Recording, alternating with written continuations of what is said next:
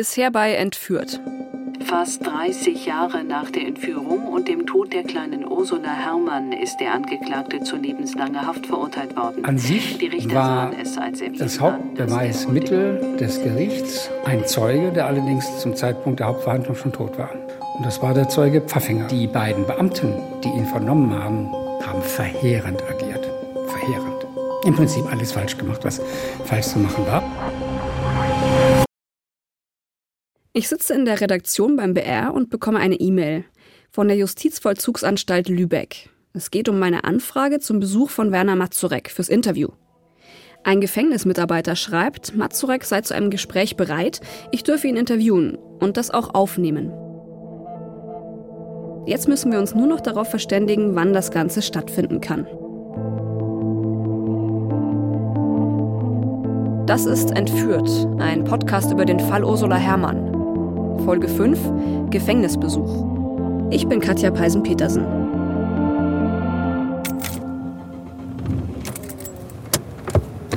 Bevor ich Werner Mazurek in Lübeck besuche, fahre ich aber erstmal in eine Kleinstadt zwischen Augsburg und Ulm.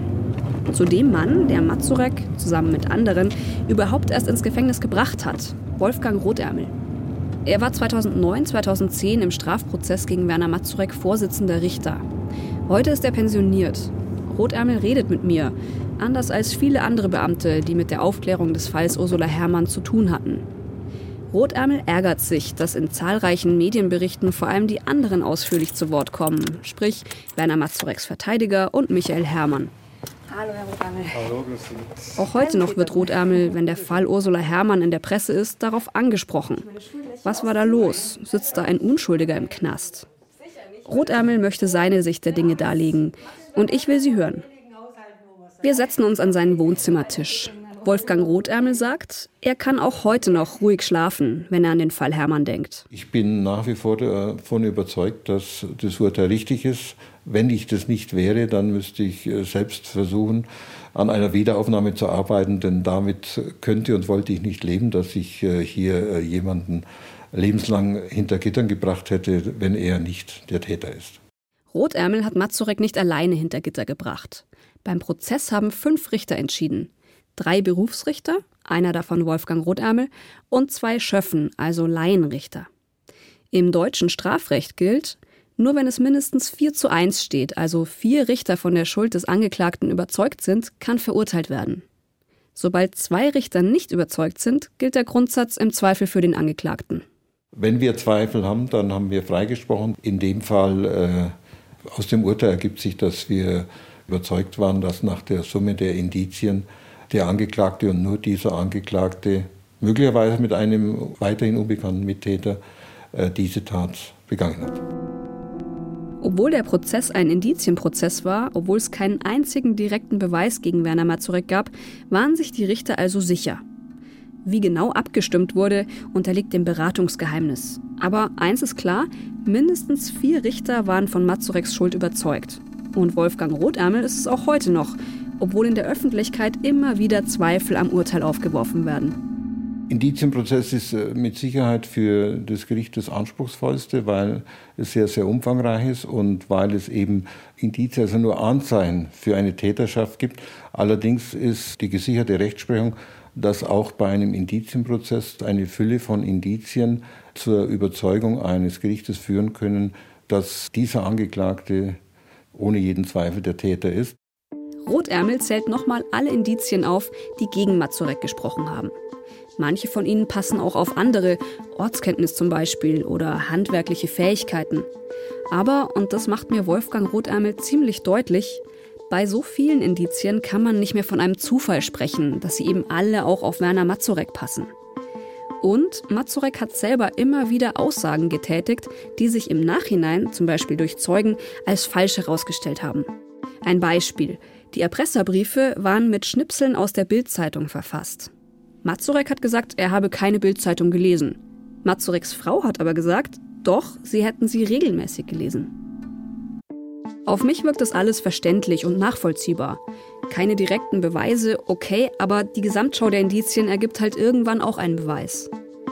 Im Gespräch mit dem Richter brennt mir aber vor allem eins unter den Nägeln, das ich persönlich nicht nachvollziehen kann, das ich eigentlich unfassbar finde. Und womit ich nicht alleine bin. Das wesentliche Indiz der Anklage, der mittlerweile tote Zeuge Pfaffinger, der kurzzeitig behauptet hat, ein Loch für Werner Mazurek im Weingarten gegraben zu haben. Ich spreche den Richter darauf an. In dem Ermittlungsbericht von 1983, da haben die Ermittler dieses äh, Geständnis ja auch eingeschätzt und haben eben gesagt, ähm, aus ihrer Sicht ist der unglaubwürdig, der Zeuge. Ich habe das auch, die ganzen Vernehmungsprotokolle mir auch durchgelesen. Er, er war eigentlich Alkoholiker, er war teilweise sogar bei den Vernehmungen auf, er hatte Entzugserscheinungen. Wie geht es, dass eben Ermittler von 1983 sagen, nö, der Zeuge, dem glauben wir nicht, dass man dann fast 30 Jahre später sich hinsetzt und sagt, nö, der Zeuge ist glaubwürdig. Für uns maßgebend waren äh, die Zeugen, die wir gehört haben aus dem Umfeld Pfaffinger und äh, auch die Aussagen der Polizeibeamten, die unmittelbar mit Pfaffinger Kontakt hatten, am Tag, als er dieses Geständnis abgelegt hat. Wir hatten ja das Glück, dass auch der damalige Landgerichtsarzt den Herrn Pfaffinger untersucht hat und festgestellt hat, es gibt keine intellektuellen Mängel bei ihm. Es ist auch der Alkoholismus nicht so gesichert, dass er nicht mehr in der Lage wäre, sich zu erinnern, wann er wo für wen ein Loch gegraben hat. Aus meiner Sicht war es wo eine Fehleinschätzung, den Pfaffinger als Alkoholiker darzustellen und ihm deswegen nicht zu glauben. Denn und es gibt sehr viele Alkoholiker wohl, äh, die in der Lage sind, ihren Beruf auszuüben, ohne dass es große Probleme gibt. Deswegen spielt der Alkoholismus bei Pfaffinger keine große Rolle. Aber auf der anderen Seite ist ja wirklich in diesen Vernehmungsprotokollen, er widerspricht sich ja immer wieder. Von diesen Spatenfahrten gibt es ja zig Versionen und irgendwann nimmt er das zurück und dann nimmt er das wieder zurück. Wo ich mir dann als Laie, wenn ich das Ganze lese, irgendwie denke, ja, wie kann man dem denn überhaupt noch irgendwas glauben? Das ist richtig, dass äh, einige Widersprüche da sind. Allerdings sehen wir das so, das erste, der Anfang war das Geständnis am 26.02. Es geht hier um das Geständnis, in dem Pfaffinger gesagt hat, er habe ein Loch für Mazurek im Weingarten gegraben. Das hat er gesagt, ist dann mit den Polizisten zum Tatort gefahren, hat das Loch nicht mehr gefunden und dann sein Geständnis widerrufen. Wolfgang Rotärmel vermutet, die Geschichte mit dem Loch war eigentlich richtig. Pfaffinger habe es dem Beamten ohne Druck erzählt, aber dann bald gemerkt, war wohl doch nicht so eine gute Idee. Von da an hat Pfaffinger begonnen, zurückzurudern. Wir können nur vermuten, dass er von diesem Aufgraben weg wollte, um sich selbst aus der Verantwortung zu ziehen, weil er erkannt hatte, dass er damit selbst sich wohl belasten kann. Also vor diesem Hintergrund ist auch zu sehen, dass er ja auch Besuch bekommen hat irgendwann von Herrn Mazurek und einem weiteren Zeugen, die ihn zur Rede gestellt haben, wie er dazu kommt, solche Dinge zu behaupten. Möglicherweise hat er von da an auch äh, äh, Sorge und Angst gehabt, dass ihm etwas passieren könnte. Das würde dann heißen, die verschiedenen Versionen von Ereignissen, die mich und alle anderen so verwirren, die kamen nur zustande, weil sich Pfaffinger aus der Schlinge ziehen wollte, um sich nicht selbst zu belasten. Für die Richtigkeit des Geständnisses spricht auch, dass die sogenannten Spatenfahrten stattgefunden haben. Das heißt, eine Reihe von Zeugen hat bestätigt, dass im fraglichen Zeitraum, das heißt Anfang September, genau zwischen 5. und 10. September, wie es Pfaffinger in seiner Aussage gesagt hat, dass er jeweils morgens weggefahren ist und abends mit dem Spaten an seinem Mofa wieder zurückgekommen ist mit verschmutzter Kleidung. Die äh, Beweisaufnahme hat nicht ergeben, dass Pfaffinger irgendwo anders mit dem Spaten hingefahren wäre oder aber dort andersweitig irgendwo gegraben hätte es spricht dafür, dass er tatsächlich in diesem Zeitraum am Vergrabungsort Ursula Herrmann tätig war. Was der Richter da sagt, klingt plausibel. Jetzt kann ich halbwegs nachvollziehen, wie ein Zeuge, der 1983 noch als nicht glaubwürdig galt, fast 30 Jahre später als glaubwürdig eingeschätzt werden kann. Andererseits, auch die Argumentation von Mazureks Anwalt klingt plausibel. Der hat mir gesagt, Pfaffinger stand bei der ersten Vernehmung sehr wohl unter Druck. Er galt als Beschuldigter, er wollte da raus und hat mit einem falschen Geständnis die Schuld auf Mazurek gelenkt. Es gibt noch viele weitere Punkte, die das Gericht dazu gebracht haben zu sagen, der Zeuge ist glaubwürdig. Und viele andere Punkte, die die Verteidigung als Gegenargument angeführt hat. Ich finde die ganzen verschiedenen Deutungsmöglichkeiten zur Glaubwürdigkeit von Pfaffinger nach wie vor krass. Einmal diese Einschätzung, einmal die andere Einschätzung, heißt einmal Freiheit und einmal Knast. Es ist echt tragisch, dass Pfaffinger uns im Strafprozess 2009, 2010 nicht einfach nochmal selber aufklären konnte über dieses ganze Lochgraben. Er lag zu dieser Zeit ja schon lange auf dem Friedhof. Aber immerhin, die Ermittler haben versucht, in gewisser Weise doch noch mit dem Toten zu kommunizieren und was aus ihm rauszukriegen. Es wurde ja tatsächlich auch der Zeuge Pfaffinger exhumiert, um irgendwelche DNA-Spuren noch zu sichern. Diese Spur hat übrigens genauso wenig gebracht wie sehr, sehr viele DNA-Gutachten, die im Nachhinein noch angefertigt wurden. Na super. Pfaffinger und Mazurek, der eine, der das Loch gegraben haben soll, der andere, der angeblich die Kiste gebaut hat, die DNA-Spuren passen zu beiden nicht. Und wieder super, das entlastet sie noch lange nicht. Ganz ehrlich, je mehr ich weiß, je mehr Leute ich dazu höre, je mehr Infos ich bekomme, mich frustriert dieser Fall. Mehr und mehr und mehr. Wenn ich schon nicht mehr mit Pfaffinger sprechen kann, dann will ich jetzt zumindest mit dem Verurteilten sprechen, mit Werner Mazurek. Schönen guten Morgen, meine Damen und Herren. Wir begrüßen Sie im ICE auf der nach Hamburg, und wünschen Ihnen eine angenehme Reise. Ich fahre nach Norddeutschland, zu dem Mann, der auch neun Jahre nachdem er für die Tötung von Ursula Herrmann rechtskräftig verurteilt wurde, sagt, ich war es nicht. Von dem auch Ursulas Bruder sagt, er war es ziemlich sicher nicht. Ich bin in der Justizvollzugsanstalt Lübeck zu einem Gespräch mit Mazurek verabredet. Hier sitzt er seit neun Jahren in Haft.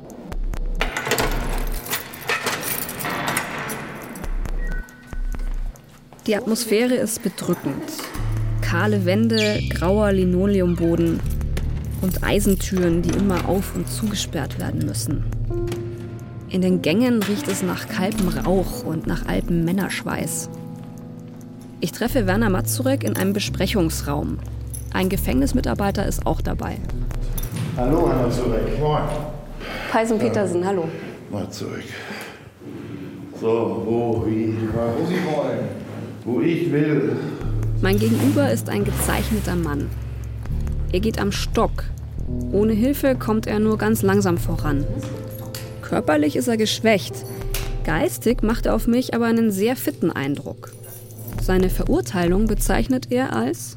Als ein Justizskandal, ganz einfach. Oder warum das auf einmal aufgerollt wurde, wissen Sie, Verjährung drohte. Und da müssen wir irgendwas tun. Dann gucken wir uns mal alle Akten an. Da haben wir 1200 Verdächtige, glaube ich, oder 1300 waren es. Wie nehmen wir den? Wer lebt noch? Gucken wir uns das mal an. Ja, und dann kamen die dann mal irgendwann in Kappeln. Ähm, lass mich nicht lügen, 30. 10.2007 und wollten ja an für sich eine DNA-Probe haben. Da habe ich gesagt, na gut, ist ja kein Problem. Wir haben nichts zu verbergen. Ja, und dann kam der ganze Zirkus da ins Rollen. Mit dem Zirkus meint Mazurek Hausdurchsuchung, Abhören des Telefons, Vernehmungen. Und dann? Mittags knallen die mir einen Haftbefehl auf den Tisch. Da habe ich natürlich ein bisschen geguckt. Wie gesagt, was soll der Blödsinn? Das wird sich schon klären. Ich sitze einem wütenden Mann gegenüber, einem stinkwütenden. Er fühlt sich zu Unrecht verurteilt, das sagt er mir zumindest. Von der Staatsgewalt hat er keine hohe Meinung, das hat er noch nie verheimlicht. Mazurek will keine Sympathie, er will die Vorwürfe gegen ihn entkräften. Wir gehen nochmal verschiedene Indizien gegen ihn durch. Er zerlegt alle von ihnen, wie schon im Prozess sein Anwalt. Das Alibi nicht abgesprochen, sondern ganz natürlich rekonstruiert. Ein Fernglas am Tatort, nicht seins, sondern von einem Spaziergänger verloren. Dass er den Polizeifunk gehört hat, das haben doch damals alle gemacht. Dass er sich im Weingarten auskannte, da kannten sich andere aber viel besser aus. Und, und, und. Ich weiß erst nicht zurecht, was ich von ihm und seinen Aussagen halten soll. Dann kommen zwei Indizien auf den Tisch, die, als wir drüber sprechen, in mir persönlich ein neues Gefühl hervorrufen. Wahrscheinlich war es doch Die Sache mit dem Hund in der Tiefkühltruhe. Der Hund. Also wer einen Hund in die Truhe tut, der tut auch ein Kind in die Kiste. Ich war 25, jetzt bin ich ja 68. Ne? Also ich täte es ja heute auch nicht mehr. Das war halt, da kam damals so alles zusammen. Der Hund wurde hinter meinem Rücken angeschafft. Es waren zwei kleine Kinder im Haus. Das war ein Laden da. Meine junge Ehefrau, die war also beschäftigt von morgens bis abends. Hund völlig überflüssig, unerziehbar. Eins, was er gelernt hat, einen Mülleimer ausleeren und äh, dann hat er noch gelernt, wie man einen Kühlschrank aufmacht. Und irgendwann ist mir der Kragen geplatzt und da kam er vom Oktoberfest, so, naja, mit zwei, drei Mass im Kopf und der Hund wieder, die, also wirklich die Küche sah aus wie ein möblierter Bombentrichter. Und da war es um ihn geschehen. Da habe ich ja bloß in den Keller gebracht und da stand da die Truhe und naja, der Rest ist bekannt. Eher eine Kurzschlusshandlung, oder? Ja, klar. Finden Sie es aber nicht irgendwie so ein bisschen wie eine Ironie des Schicksals, dass gerade Ihnen das passiert, dem vorgeworfen wird, er habe dann ein Kind in eine Kiste gesteckt. Ja, hätte das ich gewusst, dass am Ammersee mal ein Kind entführt wird in der Kiste, hätte ich das wahrscheinlich nicht gemacht. Ich spreche Mazurek auf den Betriebsunfall an. So hat er von Ursulas Tod gesprochen, 2008 am Telefon, das abgehört wurde. Ja, wobei ihnen ja nicht nur angekreidet wurde, dass sie sich über Verjährungsfristen unterhalten haben, sondern auch, dass dieses Wort Betriebsunfall gefallen ist im Zusammenhang mit. Was ist daran komisch? Naja, es ist ja ein Mädchen, das auf ziemlich grausame Art getötet wurde in der Kiste immer. Was Sie da sagen, das war nicht grausam. Der Erstickungstod ist nicht grausam, der ist sehr euphorisch. Das ist nicht von mir, Professor Eisenmenger. Das ist kein Dummkopf. Zur Erinnerung, Professor Eisenmenger ist der Gerichtsmediziner, der Ursula obduziert hat. Wo waren wir stehen geblieben? Bei dem Betriebsunfall. Betriebsunfall. Was passiert, wenn ein Konstrukteur baut eine Handkreissäge mit allen Schutzvorrichtungen und der depperte Verbraucher schneidet den Finger ab. Wie nennen Sie das? Das ist ein Betriebsunfall, oder? Wenn einer eine Entführung vorbereitet, recht und schlecht und auch immer, sorgt dafür, dass dem Kind nichts passiert. Was ist das? Tja, Betriebsunfall. Ganz einfach. Klingt komisch, ist aber so. Okay. Ich weiß nicht, ob man es mir anhört, aber an dieser Stelle läuft es mir ziemlich kalt den Rücken runter. Egal, ob es jetzt der richtige Vergleich ist oder nicht, aber den Erstickungstod von einem Mädchen als einen Betriebsunfall zu bezeichnen und dann auch noch drauf zu beharren, das empfinde ich persönlich als zynisch, unsensibel und kalt. Jemand, der so rücksichtslos ist, dem traue ich diese Tat zu. Ich glaube, entweder Mazurek war's oder aber er ist, und das ist jetzt unwahrscheinlicher und hört sich erstmal nach Verschwörungstheorie an, er ist das perfekte Opferlamm. Also, was ich damit sagen will, er könnte schon wieder zu gut auf dieses Verbrechen passen. Er ist der ideale Tätertyp, einer, der ziemlich gut verantwortlich gemacht werden kann für ein Verbrechen, das vielleicht ein anderer begangen hat, dem man was in die Schuhe schieben kann. In jedem Tatort-Krimi wäre das jetzt so. Aber in der Wirklichkeit? Fakt ist, Werner Mazurek hat 2015 auf eigenen Wunsch im Gefängnis einen Lügendetektortest gemacht. Ihm wurden dabei persönliche Fragen gestellt und Fragen, die mit der Tat zu tun hatten. Ob er jemals eine Kiste im Wald vergraben habe, ob er Ursula Herrmann in eine Kiste im Wald verbracht habe und ob er irgendwas mit der Geldforderung 1981 an Familie Herrmann zu tun gehabt habe. Mazurek verneinte alles. Und der Test besagt, er habe es wahrheitsgemäß verneint, also bestanden. Aber anders als zum Beispiel in Amerika werden Lügendetektortests vor Gericht nicht als Beweismittel anerkannt. Außerdem, sagt Mazurek, habe er einen Privatdetektiv engagiert. Der habe auf einem Flohmarkt in Beverungen recherchiert. Da, wo Werner Mazurek 2007 das Tonbankgerät Grundig TK248 gekauft haben will wo ihn aber kein Zeuge gesehen hat. Gekauft am 14.10. Das war ein Sonntag. Während meines Urlaubs. Für 20 Euro. Weiter? Jetzt brauchen wir den Flohmarktverkäufer.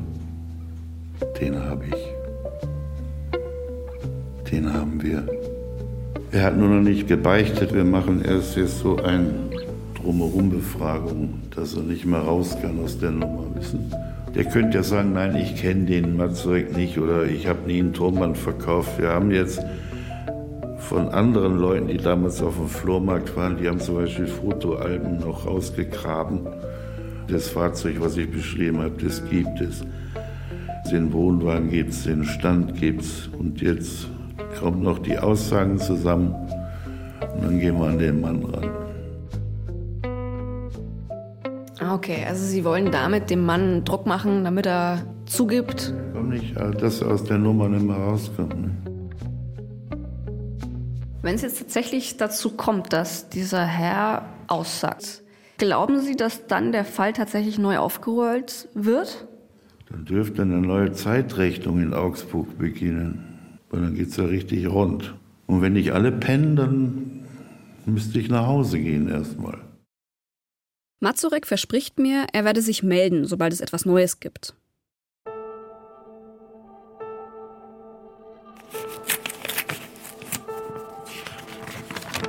Zurück in der Redaktion, ein paar Tage nach meinem Besuch in Lübeck, kriege ich einen Brief von Werner Mazurek. Mit Foto von ihm. Er bedankt sich darin für das Gespräch. Okay. Und er rät mir, in bestimmten Richtungen bei bestimmten Personen weiter zu recherchieren. Etwas Neues zum Flohmarktverkäufer erfahre ich nicht. Seitdem sind über drei Monate vergangen. Einen weiteren Brief von Werner Mazurek habe ich nicht mehr bekommen. Immer noch nichts Neues zum Tonbankgerät keine neue Zeitrechnung in Augsburg.